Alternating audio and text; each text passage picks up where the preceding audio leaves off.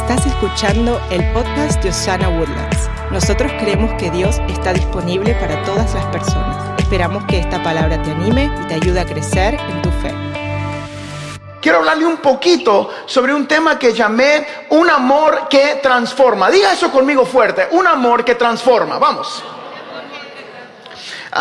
la idea del mensaje de hoy es recordarnos a cada uno de nosotros que cuando recibimos el amor de Dios, un amor incondicional, y lo entendemos, entonces somos capacitados para amarlo a Él y también capacitados para amar a las demás personas de una manera transformadora. Mi corazón como pastor de esta casa y como su amigo, el día de hoy es compartir eh, con, con cada persona que nos escucha sobre ese interminable amor de Dios y cómo estamos llamados a recibirlo y también a activar ese amor por los demás. La Biblia nos dice que el amor de Dios hacia nosotros es incondicional y eterno. Una vez más, el amor de Dios es incondicional y eterno. Es un amor que supera todo el entendimiento humano. Quiero hacer un paréntesis para que realmente permitamos de que eso aterrice en nuestro corazón. El amor que Dios te ofrece es incondicional. Nada de lo que tú puedas hacer puede incrementar o disminuir la cantidad de amor que Dios tiene para ti, allí donde estás, a pesar de tu quebranto o a pesar de tu gran momento de fe en el que estás viviendo. Si no se lleva nada más el día de hoy, llévese eso. Tú eres amado, tú eres amada, eres, eres lo mejor para el Dios Todopoderoso. Su amor para ti es incondicional y es eterno. Como seguidores de Cristo, no solo estamos llamados a recibir este amor del que le estoy hablando, sino también estamos llamados a responder. Diga conmigo, responder. ok, número uno, lo primero que va a hacer es recibirlo. Diga recibir. Y lo segundo es responder. Diga responder. Tiene que responder a ese amor amándolo a Él primero. Nuestra primera respuesta es amar a este Dios que nos amó incondicionalmente y eternamente. Y la segunda es responder de alguna manera. y responder con todo nuestro ser. En Romanos el apóstol Pablo nos, nos recuerda esta profundidad o esta incondicionalidad del amor de Dios para cada uno de nosotros cuando dice, pero Dios muestra su amor por nosotros en que siendo aún pecadores, Cristo murió por nosotros. Diga esto, porque esto es tan sencillo, pero necesitamos abrazarlo. Cristo murió por mí. Vamos, vamos, créalo en su corazón. Cristo murió por mí.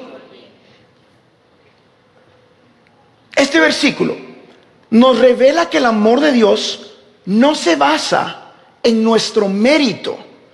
Una vez más, no hay nada que puedas hacer que cambie cuánto Dios te ama. No hay nada que puedas hacer que te aparte del amor de Dios. Tus acciones tienen consecuencias, pero no cambia cuánto Dios te ama. Porque Él no solo te ama, Él es amor. Aun cuando estábamos atrapados en el pecado, y separados de Él. Dios nos amó tanto que envió a Jesucristo para que muriera por nuestros pecados. Estabas separado, estabas lejos y en pecado, y allí, lejos y separado, Él envió a su Hijo para pagar el precio de nuestro quebranto. Ese acto de amor culmina en la historia más poderosa de la humanidad culmina en la cruz del Calvario, donde Jesús dice, o donde la palabra de Dios nos enseña que todo, todo fue pagado, toda deuda fue cubierta, que Jesucristo y su sacrificio fue más que suficiente para lo que has hecho, para lo que estás haciendo y aún para lo que pudieras cometer. Su amor y la profundidad de Él es incondicional. ¿Qué significa eso? No hay nada que pueda separarte de la victoria de la cruz del Calvario. ¿Cuántos dicen gloria a Dios por eso en esta mañana? Vamos, denle un fuerte aplauso a Jesús. Pablo le dice a los romanos esto que estamos aprendiendo. Dice, y estoy convencido de que nada podrá jamás, jamás separarnos del amor de Dios. Ni la muerte, ni la vida, ni ángeles, ni demonios, ni nuestros temores de hoy, ni nuestras preocupaciones de mañana, ni siquiera los poderes del infierno pueden separarnos del amor de Dios. ¿Cuántos dicen gracias a Dios por esta palabra? Iglesia, mírenme acá. Entendiendo esto, nuestra única respuesta debe ser lo que está escrito en Primera de Juan, en el capítulo 4, versículo 19. Dice, nosotros amamos porque Él nos amó primero. Si no hay nada que pueda separarte, si estando en tu quebranto, si estando en pecado, Él te amó igual, nuestra única respuesta debe de ser que amamos porque Él nos amó primero. Acá, la palabra de Dios, la Biblia, nos recuerda que nuestra capacidad de amar a Dios y a los demás es simplemente una respuesta al amor que ya hemos recibido. Y ahora tenemos que hacer algo porque recibimos ese amor. Eh, cuando realmente hacemos estas dos cosas, cuando entendemos y recibimos, diga conmigo, entendemos y recibimos. Cuando entendemos y recibimos el amor de Dios por nosotros, es el que transforma nuestros corazones y nos capacita para amarlo a Él de una manera transformadora. Es a través de experimentar este amor o su amor, que es incondicional, que encontramos la capacidad de amar a los demás de la misma manera.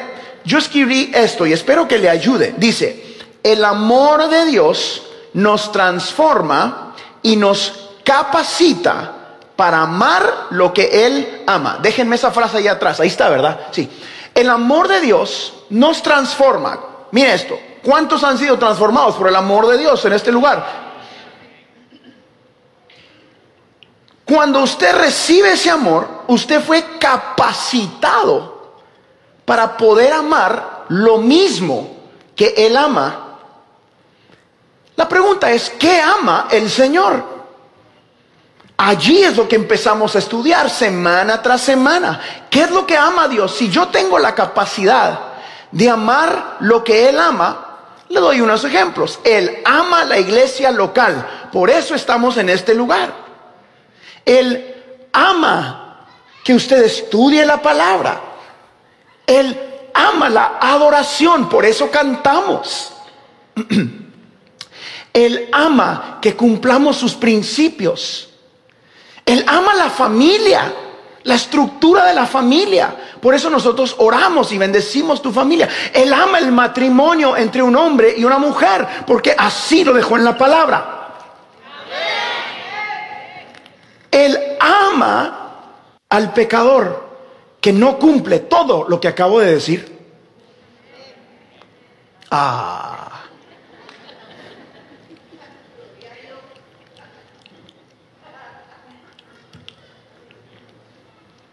Íbamos bien, ¿verdad? Amén, amén. Y cuando digo lo que es controversial, amén. Qué bueno que lo dijo, pensaron algunos de ustedes, ¿verdad? Y después dijo, y ama a los que no hacen también. No ama las acciones, no cambia, no cambia quién Él es. La Biblia enseña que Él ama al pecador. Eso incluye lo que no nos gusta a usted y a mí. Eso incluye tu quebranto, mi quebranto, el quebranto que está allá afuera. Él ama a las personas y odia el pecado. Pero no cambia cuánto Dios ama a esos quebrantados. Amén. El amor de Dios es lo que nos capacita. Eso significa que muchas veces no es natural. Usted es capacitado a través del amor de Dios para amar lo que Él ama. Hay cosas que yo amo pero no me gustan.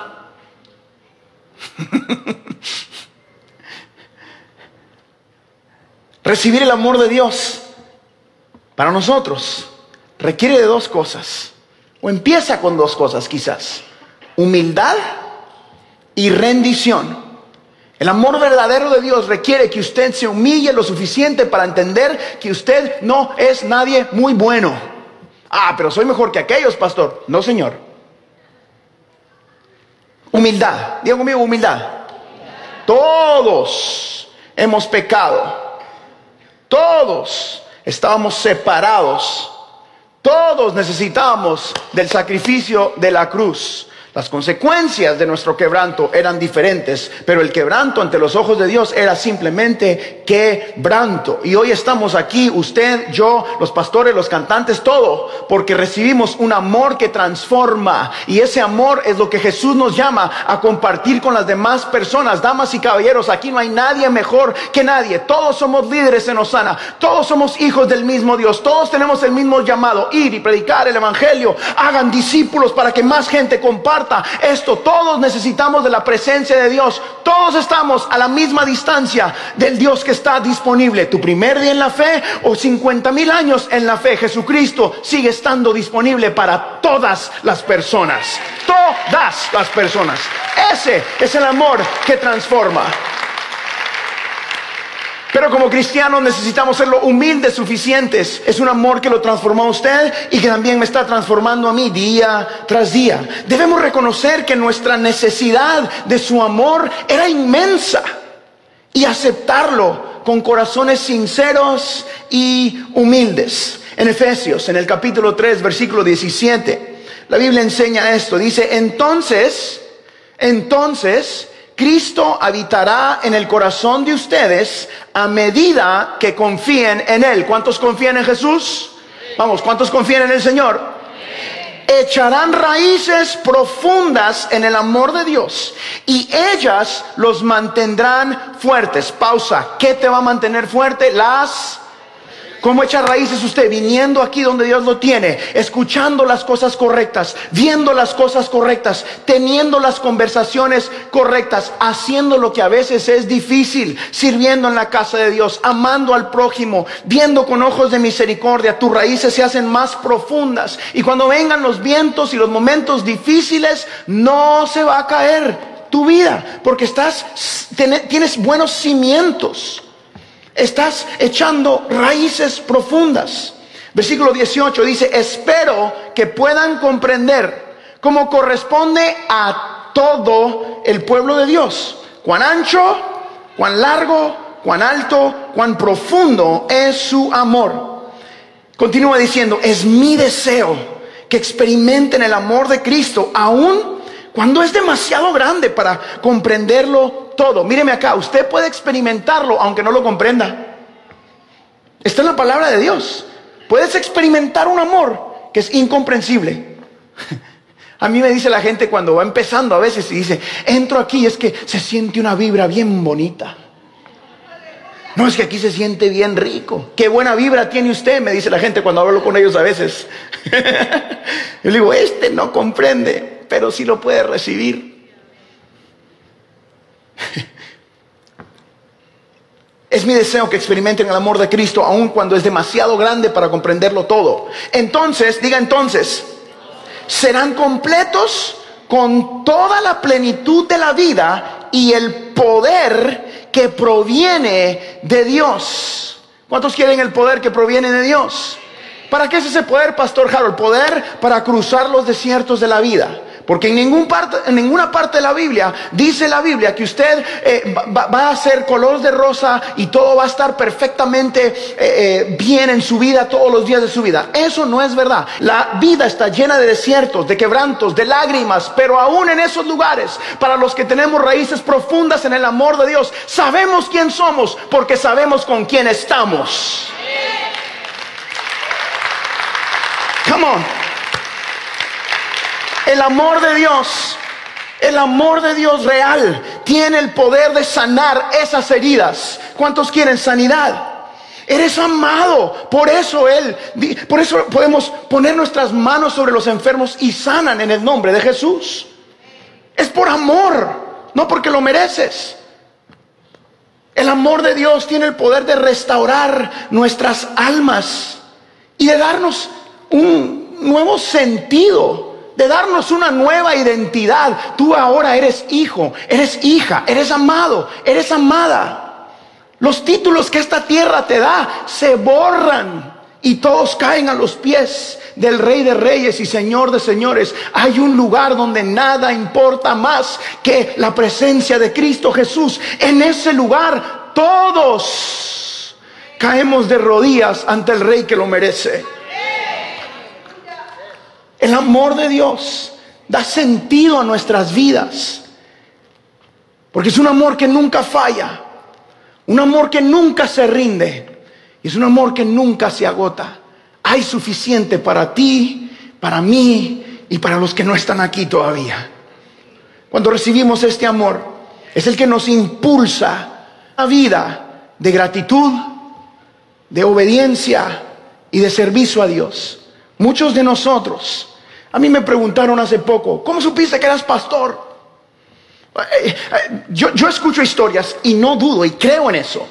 Que hay gente que escuchó una voz del cielo, se le apareció un ángel y, y, alguien le dijo, ve y predica el Evangelio y pues están predicando. Pero a mí no me sucedió eso. No sé por qué, pero así me habló Dios a mí. Yo miro la historia de mi vida y entendí que llegó Jesús a la casa de una familia donde papá era un borracho y mamá era una mujer de oración. Y después de más de 30 años casi de clamar al Dios que cambiaba, cambió la historia de nuestra familia. Y no tengo otra opción más que compartir esta esperanza, porque quizás hay alguien más allá afuera que diga, yo no escucho un ángel del cielo, yo no he escuchado la canción perfecta, pero quiero a ese Dios que cambia la historia de las familias. Así entendí yo, mi familia estaba quebrantada, llegó Jesús y todo cambió. Por eso estoy aquí entendí que el amor de Jesús transformó mi vida y no tengo otra opción más que decir, Jesucristo es tu respuesta. That's it. Él me funcionó. Ese amor nos debe impulsar a vivir una vida que le recuerda a nuestro prójimo. Lo que creemos en esta casa, que Dios está disponible. Ese amor no es solo para que te cambie a ti. Es un amor que transforma. Los hijos de familias quebrantadas se transforman en predicadores. Los ladrones en generosos. Las familias sin propósito y sin recursos en grandes hombres de Dios y grandes mujeres de Dios. Hijos que estaban destinados a repetir los patrones del pasado porque venían de familias divorciadas, quebrantadas, solas, ansiedad, depresión. Ahora se convierten en luz en medio de tinieblas y sal para esta tierra cuando transforma el amor de Jesús por eso aquí yo intento mantenerlo lo más sencillo posible, porque no te cambia la iglesia, no te cambia la religión, no te cambian los pastores, es el amor incondicional y transformador de Jesucristo, lo único que cambia el corazón del hombre realmente, realmente. No hay nada que transforme como Jesucristo. No hay nada que cambie la historia de tu familia. En algún punto cuando el ser humano se topa con la presencia de Dios, es marcado en su alma. Y te tarda una vida entera. Puedo ver hacia atrás, en momentos donde mi vida cayó a los pies de Jesucristo donde dije, ya no puedo más, ya no quiero poder más, ya no quiero intentarlo yo mismo. Y llegó su amor transformador y me levantó y me sanó y he tenido mil quebrantos después de esto y puedo regresar a ese momento donde Él me dijo, tú eres mi hijo amado, donde encontré en la palabra que su amor no tenía condición para conmigo. Puedo regresar a esos momentos y decir, yo no quiero volver atrás. Yo no quiero regresar a no tener esperanza, a caminar sin un norte real, a vivir para mí mismo. ¿Para qué? Para más posesiones. Yo quiero vivir para que alguien acá diga, ese muchacho fue parte de la historia o del propósito de Dios para mi familia. Usted también debe vivir para ser parte del propósito eterno de Dios para alguien más. Pastor Harold, es que es que yo soy vendedor, no, Señor. Usted fue creado para adorar. No, no, no, es que es que yo soy abogado, no, Señor. Usted está allí para hacer luz en medio de tinieblas y ser correcto. No, no, es que yo quiero ser político. Dios. Usted está ahí porque nuestras naciones en Latinoamérica y en Estados Unidos necesitan gente honesta, recta. Alguien tiene que hacerlo. ¿Por qué no tus hijos? Alguien tiene que cambiar las historias. ¿Por qué no los tuyos? Alguna iglesia latina tiene que levantarse en esta ciudad y sus alrededores y decir, conocimos su presencia. Y todo cambió.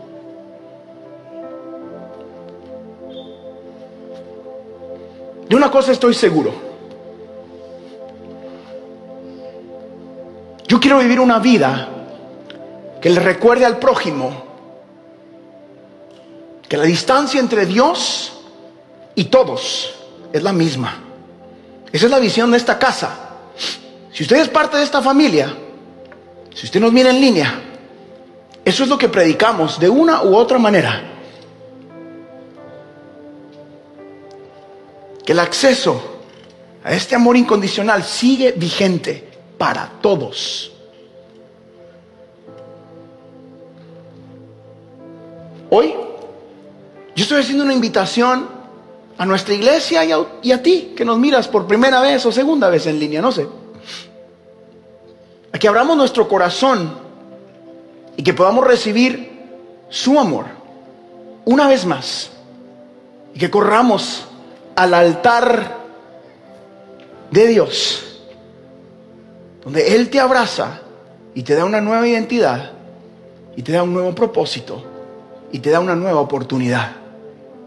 Hoy, Él realmente está disponible para ti. Esto no es una frase que a mí se me ocurrió. Esto no es algo que yo sentí en un momento de emoción. Esto corre por mis venas. Día tras día, tras día, tras día. Yo quiero existir.